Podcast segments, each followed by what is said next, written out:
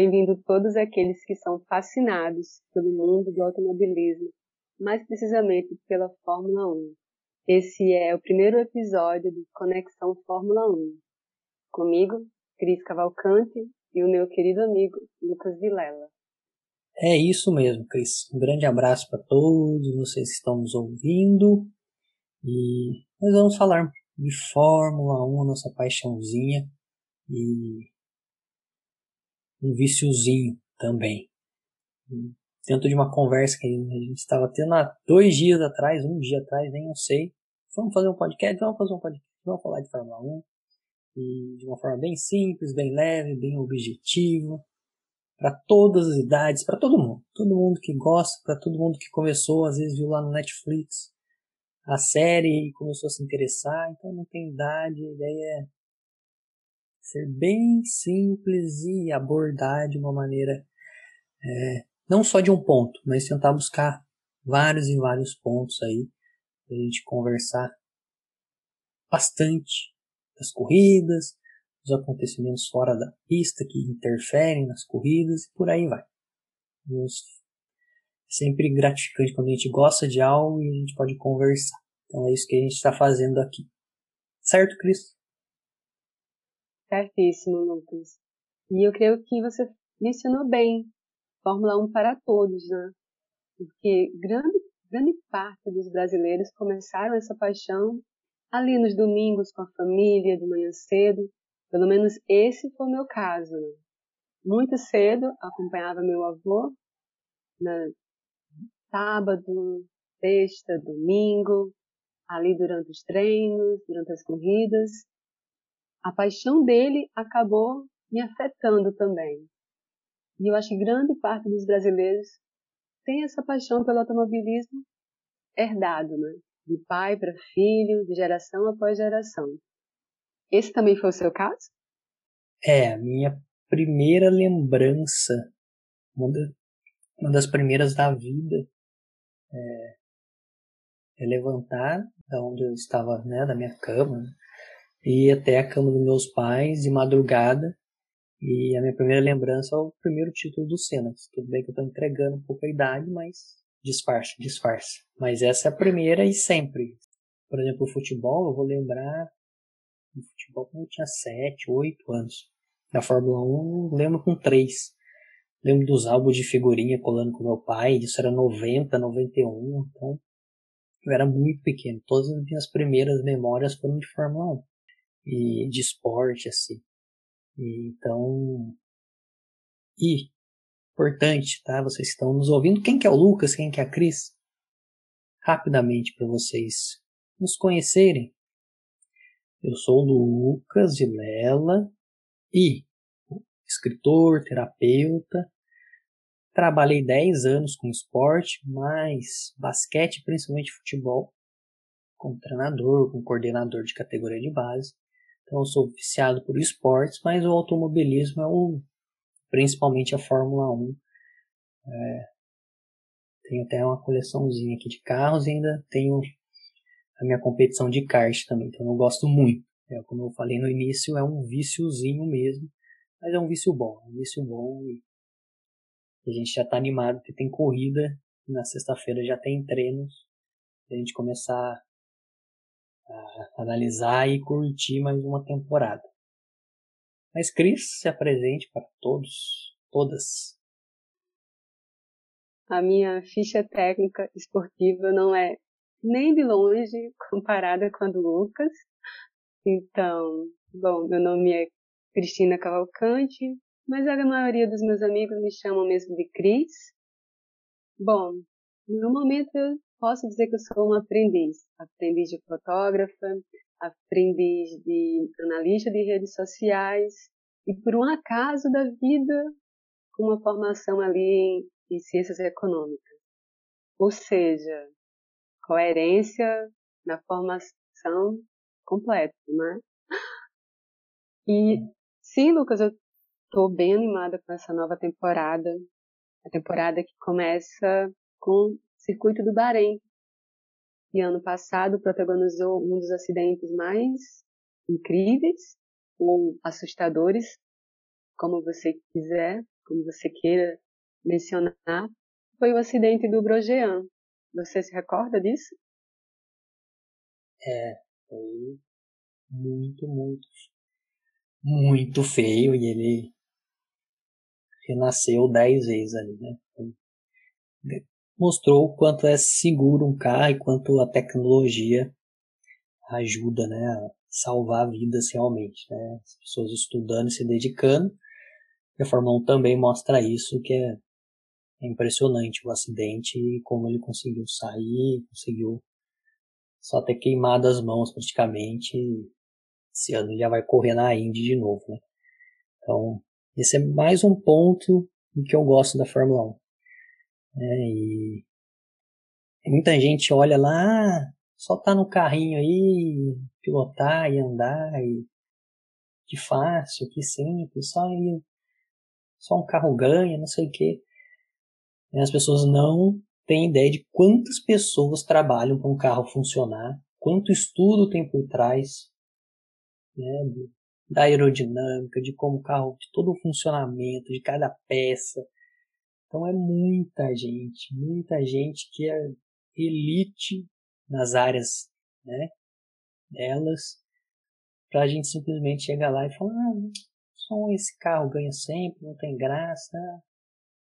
Então é umas coisas que a gente vai falar um pouco mais sobre, como eu repito, nós vamos falar de mais perspectivas, para vocês entenderem e visualizarem a Fórmula 1 para quem ainda está querendo entrar e conhecer, vocês começarem a entender de uma maneira é, não tão básica assim, né? A gente está muito na fase do achismo e do quero da minha cabeça eu tiro uma impressão do jeito que, que vem na minha cabeça, e não é assim. Então, e para quem já gosta, a gente vai e a gente pede ajuda para a gente trazer mais pessoas para esse mundo que é fascinante da Fórmula 1. Concordo, Lucas, concordo. Eu, pelo menos, sou uma pessoa fascinada pelas estratégias das equipes, porque um segundo de uma estratégia errada, você coloca toda uma corrida por água abaixo, né? toda uma volta abaixo. Ou você pode colocar alguém ali na primeira posição. Bom, essa temporada, Lucas, ela tem algumas novidades. Né? Entre elas, o acréscimo de corridas, o acréscimo de novos circuitos, como por exemplo a Holanda e a Arábia Saudita. Esse ano vai ocorrer 23 corridas na temporada. Para quem gosta, perfeito, né? Não tem bônus melhor. E outro bônus que a gente pode acrescentar aí nessa lista de novidades é a volta do Fernando Alonso o garoto marketing, né? Para mim, ele faz marketing de todas as maneiras. E o Alonso volta, após três anos afastado da Fórmula 1, ele volta para Alpine e Renault. E entre essas, esses campeões que estão aí em equipes, vamos dizer, menores, tem também o Sebastian Vettel, que entra, sai da, sai da Ferrari depois de 2015, 2016, atuando pela Ferrari, e entra agora junto com o Lance Stroll na Martin. Quais são suas expectativas por isso? Eu, pessoalmente, eu quero muito ver esse confronto aí entre Vettel e Stroll nos bastidores. Porque a gente sabe que o Vettel não tem, assim, um pavio ele tem o pavio muito curto, né? E o Lance Stroll tem uma série de acidentes, muitas polêmicas por, por conta das suas condutas. Então, eu creio que isso vai ser aí um protagonista nessa história, nessa nova história do Sebastian Vettel. Qual é, qual é, a sua visão e as suas expectativas quanto a esses dois? Você pode começar aí por Vettel e Stroll, e depois a gente pode voltar para o Fernando Alonso. É, Aston Martin e Stroll, que é o filho do dono praticamente, né? É importante deixar claro isso. E, e que vem evoluindo, ele já mostrou que na chuva, por exemplo, ele anda bem, mas, né, tem seus. dá para dar, dá para duvidar de vários outros pontos, mas, de novo, conforme as corridas irão acontecendo, a gente vai falando mais e mais, de novo, a gente vai tentar ter outras perspectivas aí. Quanto ao Vettel, infelizmente, é, não foi tratado, cara. Ele é tetracampeão mundial, tem mais de 50 vitórias. Não vou lembrar exatamente o número de vitórias da carreira dele, mas é um dos que mais venceu corrida na história. E ter sido dispensado da Ferrari sem nem ter começado a temporada, acho que foi bem complicado. Bem. Eu até tava falando com a Cris, que foi quando a gente, da questão do, da ideia do podcast, é a gente esquece que eles têm 30 anos de idade. O Vettel tem 32 anos de idade. Tem a nossa idade muitas vezes, um pouquinho mais velho, às vezes um pouquinho mais novo.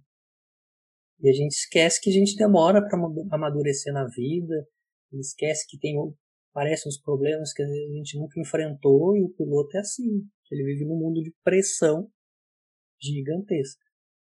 E acho que chegou um que desmotivou ele na Ferrari. Se a gente lembrar, ele começou muito bem na Ferrari. Muito bem, ele é parte do que fez a. Né, que estava mal com o Alonso, o Alonso é o próximo assunto. Muito mal com o Alonso. Né, terminou, o Alonso começou bem também, terminou mal. O Vettel começou bem e terminou mal também. Mas o Vettel reconstruiu junto com a equipe, então ele tem muitos méritos. Ganhou corridas até quando o carro não era o melhor, e, mas também cometeu seus erros. O Vettel tem partezinho na culpa, que ele cometeu alguns erros, principalmente na questão do Grande Prêmio da Alemanha, que ele ia ganhar a corrida e bateu sozinho. Na hora que começou a chover lá, e ele ia até abrir uma vantagem pro Hamilton naquele momento do campeonato. Mesmo assim, eu acredito que isso foi 2018. 17, 18. 17. 17. É, 17. E ali foi quando acho que foi mais igual, e mesmo assim eu acredito que ele não ia ganhar o campeonato, porque no segundo, na segunda parte o Hamilton dominou. A Mercedes já deu up no carro e acredito que aquilo ali não ia fazer. Fez diferença para todo o contexto que fez ele ser no ano passado permitido dessa forma, mas não, acredito que ele ia conseguir ganhar o campeonato, porque a Mercedes melhorou muito o carro no segundo semestre, já era um carro sensacional, melhorou, o Hamilton dominou a segunda parte do campeonato. Mas, então, eu acho que é excelente, ele está na Aston Martin e acredito que ele vai vencer o Stroll, até pela diferença de talento, de experiência e tudo mais. É, eu espero, posso né, cravar aqui, mas que em duas, três corridas, ele se ajustando ao carro. É um motor diferente, é um carro totalmente diferente né, que eles estavam guiando, então tem um período de adaptação, a pré-temporada já não foi tão boa assim, e foi o que menos andou. É, Aston Martin teve problemas, quem veste Mercedes teve alguns probleminhas, tá? foi, Mercedes foi o que menos andou, isso né, somando todas as equipes na pré-temporada. Mas acredito que ele vai se redimir, digamos assim. Voltar a ter um foco, voltar a ter um carro mais na mão dele. E se o carro tiver. Eu acho que mesmo se não começar bem, acredito que com desenvolvimento o carro vai entrar do meio pelotão para frente ali para chegar num pódiozinho aí de vez em quando, fazer mais pontos que o Stroll é o que eu espero. Ferrari ela é uma das equipes mais conhecidas, a gente pode dizer, do, do mundo da Fórmula 1, né? Escuderia Ferrari. É um nome muito forte. Porém, eu vejo, minha opinião eu vejo que ela vem nos últimos anos colocando uma responsabilidade em cima do piloto, dos seus pilotos, certo? Foi assim com o Kimi, foi assim com o Alonso, foi assim com o Vettel. É sempre o mesmo discurso. Nós estamos melhorando, o próximo ano, o próximo ano, e esse ano nunca chega, né? Não, o próximo ano nós vamos investir em melhorias. Próximo ano nós teremos novos desenvolvedores. E acaba saturando o piloto. E aí o Vettel está saindo da mesma forma que saiu. Em Raikkonen, Alonso, né, de uma maneira desgastada, de uma maneira cansativa entre ele e a equipe. É, e a Ferrari é um bom exemplo que eu estava falando de as pessoas que não têm muita ideia e começa a ter um achismo meio por cima do que acontece. Ah, tem dinheiro, é, ganha só porque tem dinheiro. Não, a Ferrari sempre é que mais tem dinheiro e o último campeonato foi em 2007. Então, de novo, é uma junção de muitas pessoas competentes para fazer o negócio no mais alto nível, desde a unidade de potência, né, que é o motor, digamos assim, entre aspas, que existem outros componentes ali, aerodinâmica, toda uma estrutura, né? Desde os mecânicos no box, desde os engenheiros das estra da estratégia. A gente viu a Ferrari errando muita estratégia nos últimos anos. E jogando contra o time, né? Muitas vezes. É, então é fácil pro... E no momento que ela teve, teve ainda a questão que dizem que o, né, essa unidade de potência estava fora das regras, por isso que o ano passado foi sofrido, porque teve que mudar tudo. Então ainda tem outras questões aí de poder, né, que bem, são bem complexas. Até no, no Drive, no, na Netflix, eles têm um episódio só para isso, então quem não, não viu ainda. Esse episódio tá dando o que falar, né? Essa série, né? É, eles irão, então, esse episódio só da Ferrari eles explicam um pouquinho né, desses detalhes e de o que, que a Ferrari está passando e provavelmente não vai voltar ali uh, pela pré-temporada, voltou a ter um, um motor, uma unidade de potência boa de novo, mas não acredito que a gente tem carros ali na frente. Vai estar tá na metade ali na briga, mas não vai estar tá mais junto com a Red Bull e com a Mercedes, que foi quando deu esse problema. Ela estava ela tava ganhando corrida. Né? E lembrando agora de ex-ferraristas, né? ex-pilotos da Ferrari, quem volta à cena, quem volta ao campeonato é o Fernando Alonso, que tem aí uma estreia ao lado do Ocon, na Renault. Eu estou bem empolgada em ver novamente o Alonso em pista, Muitos estão apostando na Alpine para ser não para chegar entre os três construtores da temporada, mas para acirrar essa temporada. O Ricardo já, Ricardo, Ricardo, como queiram, já andou elogiando e ao mesmo tempo alfinetando o Alonso, né? desejando boa sorte, deseja que a Alpine realmente seja uma competidora, porque ele quer enfrentar o Alonso nas pistas, nas disputas e nas voltas. Eu estou torcendo também com o Ricardo, porque eu quero muito ver o Alonso colocando o Alpine no braço, né? No braço ali dando as melhores voltas. É, mas antes de eu, falar do Alonso, você vai, pergun vai perguntar para você por que, que o Alonso é o homem do marketing, como você diz aí. Olha, sonha criatura conseguir fazer marketing sentado numa cadeira tomando banho de sol. Já é muito, gente. Qualquer relógio que ele coloque é marketing.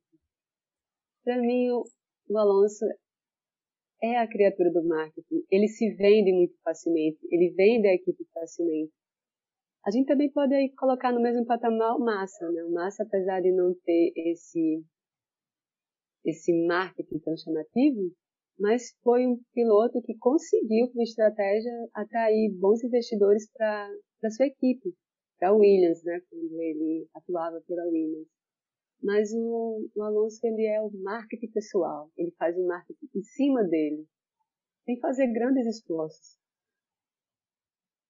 É, quando você junta competência na pista. E aí cada um tem um jeito, né? O Alonso é de um, Massa do jeito dele, o Rubinho de um outro, o Hamilton de um outro, o Vettel, um exemplo totalmente diferente do Hamilton, enfim.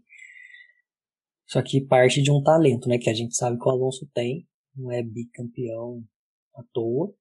E infelizmente a gerência de carreira dele, ou o comportamento dele em muitos anos, em muitas equipes, foi predatório, né, por assim dizer.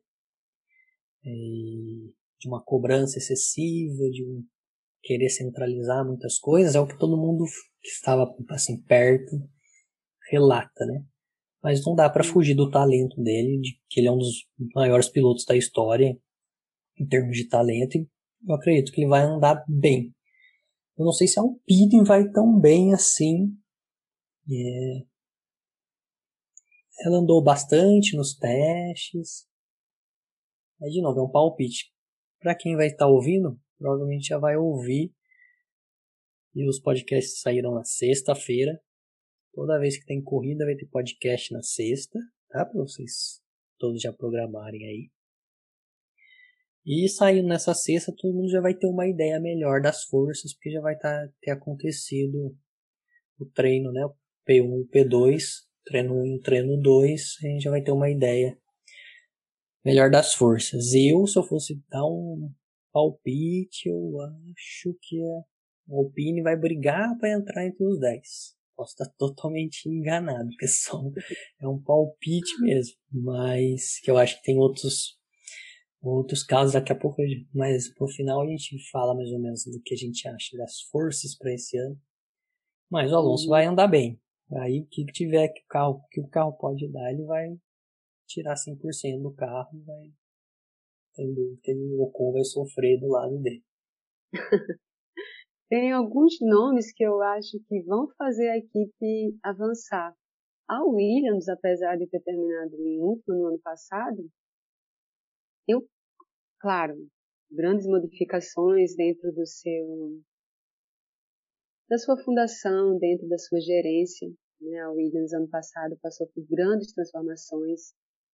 Infelizmente já não é mais da, da mesma família. Porém, eu aposto muito no Russo, muito mesmo. Para mim, ele é jovem, ele tem maturidade apesar de ser jovem, e ele tem uma direção ali muito limpa. Eu, entre os pilotos, tirando equipes, entre pilotos jovens, eu aposto muito no Russell, no George Russell. É, ele é tem tudo para ser mais um para se juntar aí a um Verstappen, um Leclerc, os mais novos aí do Norris. É, no esporte é, a gente precisa valorizar esses, esses caras, né? Quem é, quem é diferente. A gente percebe quando ele tem uma oportunidade, ele vai lá e aproveita a oportunidade. Foi o que ele mostrou na Mercedes ano passado. Andando mais do que o Bottas praticamente todo final de semana. Mesmo em um carro que até ele não, ele não estava nem confortável 100% no carro, que foi né, as pressas, quando o Hamilton teve o Covid. E, e são poucos os atletas em qualquer esporte, que é aí que a gente vê a, que eles são realmente fora da curva, né? Tem ótimos atletas, ótimos né, pilotos, excelentes, sensacionais, mas o cara fora, o gênio, né? O cara que vai virar lenda é esses que aproveitam as oportunidades. Eu acho que o Russo tem um caminho muito bem positivo aí pela Fórmula 1. Mas aí vai depender de muitas coisas também que acontecer. Mas ele já mostrou. Talento tem, aparentemente tem a, a mente, né? A mentalidade ali. Isso. E, e acho que. É... Falta é o carro certo nas mãos certas. Né? É, a junção aí das, das duas coisas, provavelmente ele vai ser piloto da Mercedes o ano que vem. Muito provavelmente. Ele já é piloto da Mercedes, ele vai correr, né, de verdade no carro da Mercedes. E o Will passado, eu jurava que ele não continuaria na Williams. Eu jurava que outra equipe ia agarrar ele. A Mercedes iria assumir ele de vez. É, mas ele tá esperando, já tem. Ele, ele sabe que o, o caminho dele é ali mesmo. E acredito que o ano que vem é muito difícil ele não estar na Mercedes. Falando na série Netflix, você me recordou bem o quanto o Bottas foi mencionado esse final de semana. Muitas pessoas que não viam ele com, com olhos a não ser ah, o segundo piloto, segundo piloto da Mercedes, abriu um pouco a mente para ver quem é realmente o Bottas, né? E o Bottas ele vai continuar esse ano enfrentando ali o Lewis Hamilton, somente, tão somente, e ainda por cima o Verstappen, né? Que ano passado quase que agarrava a sua vaga. Ele já declarou que está fazendo uma série de exercícios, uma série de exercícios comportamentais e mentais. Um deles, irlandês, se não me engano, chamado SISU, nada tem a ver com o Enem, mas um treinamento mental feito no frio, muito parecido também com algumas técnicas que o Kimi gostava de mencionar. Né? Porém, essa briga Hamilton e Bottas ainda vai dar muito o que falar. É, o Bottas e Hamilton tem um episódio só para isso né, na Netflix. Sabendo que a gente tá falando bastante, mas aqui vai lá que vale a pena. Eles não colocam todas as histórias, tinha mais histórias. Deveria estar lá, mas fica bem legal e ver um pouco também que eu estava falando em questão de quantas pessoas estão trabalhando, de quanto é dedicado. É, um piloto chega na quinta posição e a comemoração da equipe, né? De novo, a questão de você entender que é todo aquilo que as pessoas trabalhando, se dedicando, entendendo a realidade da equipe que ela pode fazer. Então é bem legal mesmo. Em relação ao Bottas e o Hamilton, é, a gente conversou em off, eu te falei, é a questão da perspectiva no momento que você enfrenta alguém, né, esse é a lenda, que é o Hamilton, que é fora da curva, você fica um décimo atrás, dois décimos, né, a gente está falando de décimo, não está falando de segundos, está falando de décimos, mas isso é constante, a sua confiança vai diminuir, né, vai, vai ser complicado. E repito, ele tem não sei quantos anos tem o Bottas, mas ele tem 30 anos, 29, alguma coisa assim. Então, com o ser humano, tá no melhor carro, tá no melhor carro. Mas ele tem uma pressão que só aumenta, porque o companheiro dele que está no mesmo carro ganha dele 75, 80% das vezes. Isso vai pesando, isso vai maltratando. E a nossa mente é absolutamente tudo. É, hoje é esse o meu trabalho, hoje sou apaixonado por isso. E não é simplesmente, ah, Bottas é ruim mesmo. Não. Tem todo um contexto por trás. Né? A gente, você falou do Massa. O Massa é um exemplo. O Massa não foi campeão por segundos no mundo. Aí teve o acidente, depois do acidente ele volta para uma Ferrari que tinha um Alonso, que centralizava tudo. Então, para ele voltar e conseguir, tinha mais como ele render da mesma maneira, ele já tinha uma outra equipe ali né, a equipe da Ferrari que ele foi quase campeão já não existia mais quando era o Alonso. E aí isso vai minando a confiança, porque daí você não consegue mais ganhar do companheiro, tem, começa a né, aparecer mais dificuldades e vai virando uma bola de neve. Então, e o Bottas também vai ser é muito difícil. Todo ano ele vem, não, fiz esse treinamento, fiz isso. É, eu acho que ele tenta ainda se motivar, que tá, né, tem que tentar de várias maneiras, mas ele tá do lado de um cara que pode ser oito vezes campeão mundial esse ano. Então é uma tarefa bem, bem difícil e ele tem que fazer uma boa temporada para conseguir continuar na Fórmula 1, para ter uma equipe depois. Eu acho que não vai ser mais a Mercedes. Para ter um outro, como a gente falou do Vettel, que vai ter um, um novo respiro, talvez seja melhor ele procurar um outro caminho, uma outra equipe como fez o Massa na Williams. O Massa foi para Williams, o primeiro ano da Williams foi muito bom. Ele fez pole, o Massa fez, ele foi muito bem. Ele e o Bottas, né? Inclusive. E os dois foram bem, andaram bem, bem juntos ali. Então, acho que vai precisar de outros ares. Vamos ver, não acredito muito. Agora com a Red Bull aparentemente mais perto da Mercedes vai ser ainda mais difícil, porque o Verstappen vai estar ali brigando com o Hamilton, tem o Pérez, que é um piloto muito mais experiente do que, os, que o Albon, do que o Gasly, para pilotar um Red Bull, acredito que vai ser melhor em relação aos dois últimos anos, né, que foram os garotos. Então o Bottas vai ter ainda mais trabalho aí também com a Red Bull. E a, a Red Bull ela teve bom desempenho né, nesses últimos três dias, frente à Mercedes. Bem que a Mercedes sempre começa como se escondesse o jogo. né? Depois ela mostra que veio. É aquele pensamento, ensaio é ensaio e jogo é jogo. Porém, a Red Bull ela tem se mostrado bem à frente da Mercedes na pré-temporada, né? Pelo menos nos três dias ela se mostrou bem superior. É, eu acredito que pelo menos nesse início a Mercedes teve alguns probleminhas a mais, que mudou, não mudou muito o carro do ano para cá, mas mudou algumas coisas, principalmente em relação aos assoalho do carro. A questão é perder um pouco de pressão aerodinâmica para facilitar a ultrapassagem, o carro ficar um pouquinho mais difícil de guiar, que é esse o projeto do carro totalmente novo de 2022, né? Deixar o carro mais lento, principalmente em curva, para facilitar, diminuir, enfim, vários pontos técnicos que, de novo, não precisamos falar de muita coisa técnica, vai confundir mais ainda. Mas essa é a ideia, trazer mais ultrapassagem, fazer o carro andar mais perto. E... Só que as equipes, né, muita gente estudando, muita tecnologia, eles praticamente já arrumaram solução para deixar o carro no mesmo ritmo que estava o ano passado. Então, quase, quase não adiantou, digamos assim, em termos de tempo de volta e de velocidade. E a Mercedes sofreu um pouco na pré-temporada, que foram só três dias, mas é a Mercedes, então eu só acredito que a Honda da Red Bull fez um motor já para 2022, adiantou. Deve ter chegado bem perto, isso se não igualou a Mercedes, a potência, isso faz diferença.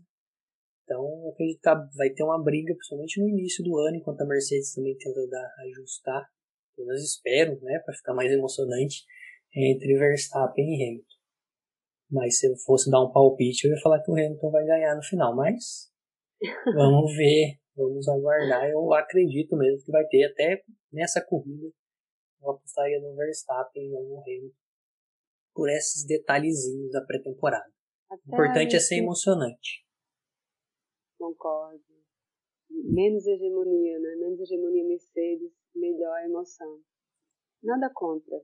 Mas eu creio que esses primeiros meses vai ter uma briga aí sim. RBR e Mercedes. Eu creio que até a Mercedes se ajustar, a gente vai ver o Verstappen sim subindo no pódio. Eu tenho um quezinho de pressentimento quanto a isso também. Mas o Hamilton vai vencer todas no final, vai dar aquela vira-volta, que é bem a cara do Hamilton, né? É, vamos. Não, mas é, vamos aguardar aí, não, torcendo pela emoção. Uhum. Muitas equipes, né, Lucas? Diferentes nessa temporada. Muita dança de cadeiras, muitas novas duplas. Qual equipe você está mais entusiasmado para ver, para conferir, para talvez até se surpreender? Então, na verdade, a McLaren com o Ricardo. Acredito que a McLaren vai ficar sozinha nesse primeiro momento ali na terceira força. Mas, de novo, é um, é um palpite analisando que, que as pessoas estão falando, analisando os treinos. Acho que vai ter bastante pódio na McLaren.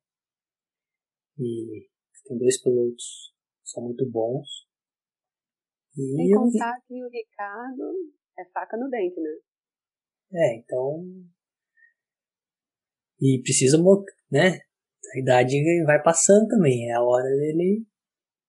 Ou Mostrar vai ou vai, entendeu? Trocou de equipe de novo. Então ele tem que realmente. Ele mostra, normalmente ele mostra serviço. Então acredito que ele vai tem uma boa temporada aí com um carro bom. Agora a McLaren tem motor Mercedes. Isso também ajuda bastante. Né? E a Aston Martin, que a gente estava citando, eu acredito que pode. Né? A gente tem que ver o que, que era esse, que, quais foram realmente os problemas e ver como é que eles estarão andando em relação né, às questões da Mercedes, né? porque ele é o carro, eles fazem a cópia, inclusive, no, na Netflix, no, tem lá eles falando disso também, falam bastante disso. Né? Aston Martin, que era a Racing Point, copia o carro da Mercedes, aí dá aquele bafafá e tudo mais. então, mas tem que ver como é que vai ser a solução, o que, que deu problema na, na pré-temporada. Eu acredito que durante a temporada eles podem chegar aí a brigar por esse terceiro posto. E é bom a gente ficar atento com a Alpha Tauri, que de novo também tem um motor esse motor. Renault muito bom agora. Um carro também tem muita gente por trás ali e foi muito bem nos testes. É, eu acredito que o, o meio ali vai estar tá muito interessante. A Williams que a gente estava comentando, não sei se ela vai chegar nesse meio, mas acho acredito que vai ser melhor do que do ano passado. Mas vai brigar ali com a Haas. A Haas acho que vai, né, vai ficar um pouquinho mais é, para trás ali, porque não teve muito investimento em relação a esse carro, mas tem um filho do Schumacher ali, queira ou não, é uma atenção, né, que é o Mick Schumacher. Então tem muita coisa, muita coisa para ver. Então, muito piloto realmente novo nas equipes, como é que vai sair, como é que vai ser, como é que vai acontecer. E tudo isso começa na sexta-feira. Graças a Deus para nossa alegria. é. Mais três, dois, duas, dois acréscimos, né? Holanda e Arábia Saudita. Perfeito. Teve algumas mudanças também é, com relação às sessões de sexta-feira, né? Que eram 90 minutos. E agora as duas sessões de treino livre vão passar a ser 30 minutos cada. Mais emocionante, né? É, diminuíram o tempo, né, em relação ao custo, já que vai ter mais corridas, vai ter, né, aumentou a quantidade de corridas, eles diminuem o tempo da sessão de treino. Inclusive vai ter três provas que vai ter corrida no sábado, né, que vai ser uma, entre aspas ali, é, uma corridinha classificatória que eles virão testar para ver como é que vai ser isso. Toda, acho que todo teste, experiência é bem-vindo e ver o que, que, que, que dá, se ficou legal ou não. Inclusive no Brasil, se tiver né, a corrida no Brasil, vai ser uma das pistas que vai ter a corridinha ali de 30 minutos, se não me engano, para decidir uh, como classificação no sábado. É, todo teste é válido para tentar melhorar e deixar mais competitivo e emocionante. Pelo calendário que eles liberaram até a segunda ordem, né, dependendo da pandemia no Brasil, 7 de novembro, se não me falha a memória, está previsto a corrida no Brasil. É, nos últimos anos tem sido em novembro, mas é, nos países é complicado, então, infelizmente. É um momento triste para cravar que por mais que seja no final do ano, vai ter. Espero que sim. Espero que sim. Mas Esperamos vamos aguardar. Esperamos que sim. É sempre emocionante ver. Quando acontecia o final no Brasil, no final da temporada no Brasil, era muito emocionante. Hoje já está acontecendo em outros países, né, que a gente vê uma valorização bem maior da, da categoria, né?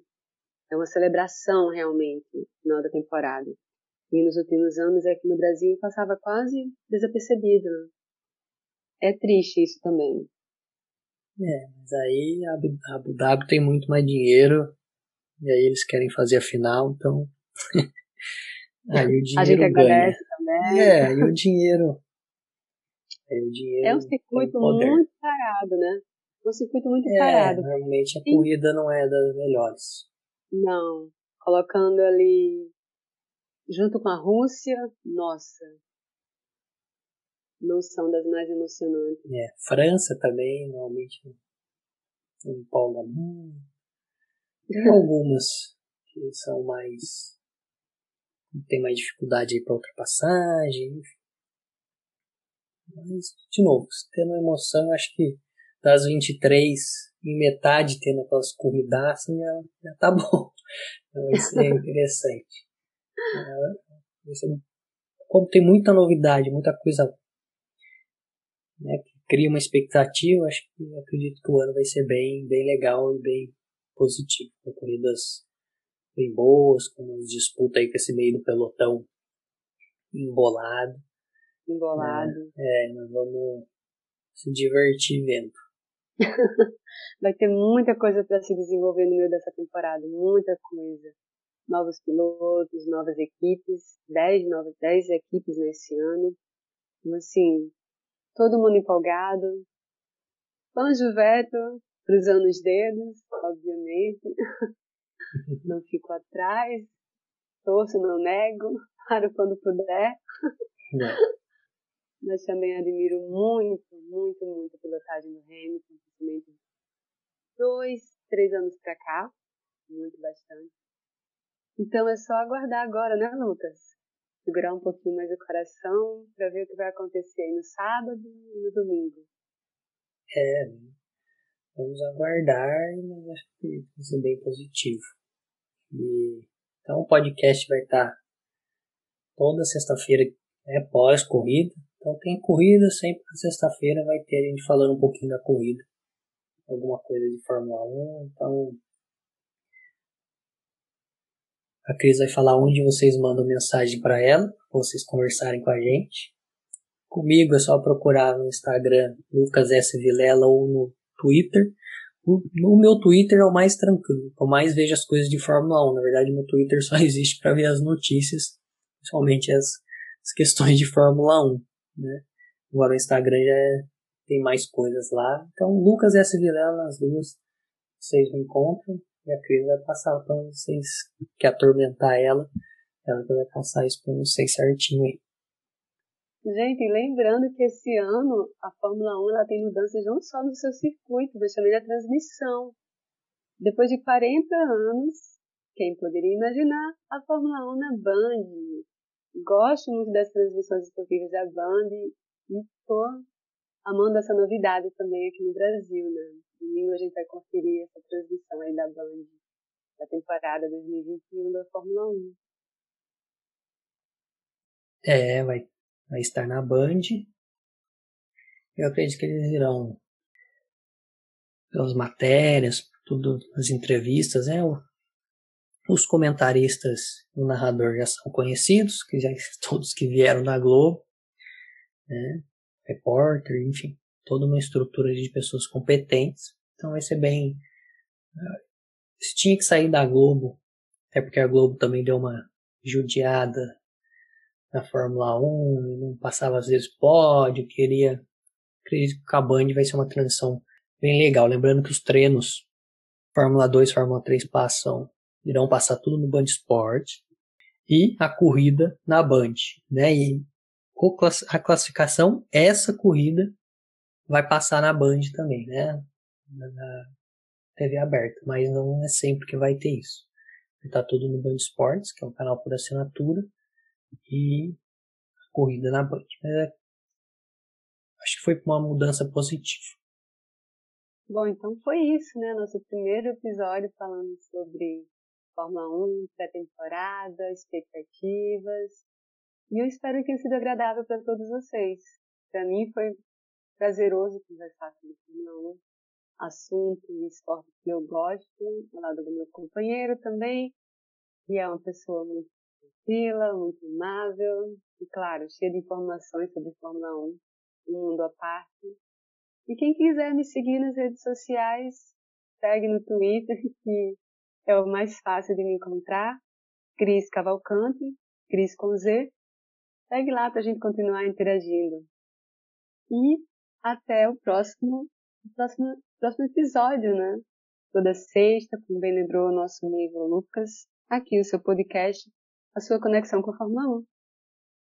É isso aí. Então, a gente se vê em breve para conversar sobre esse esportezinho aí viciante e muito bom.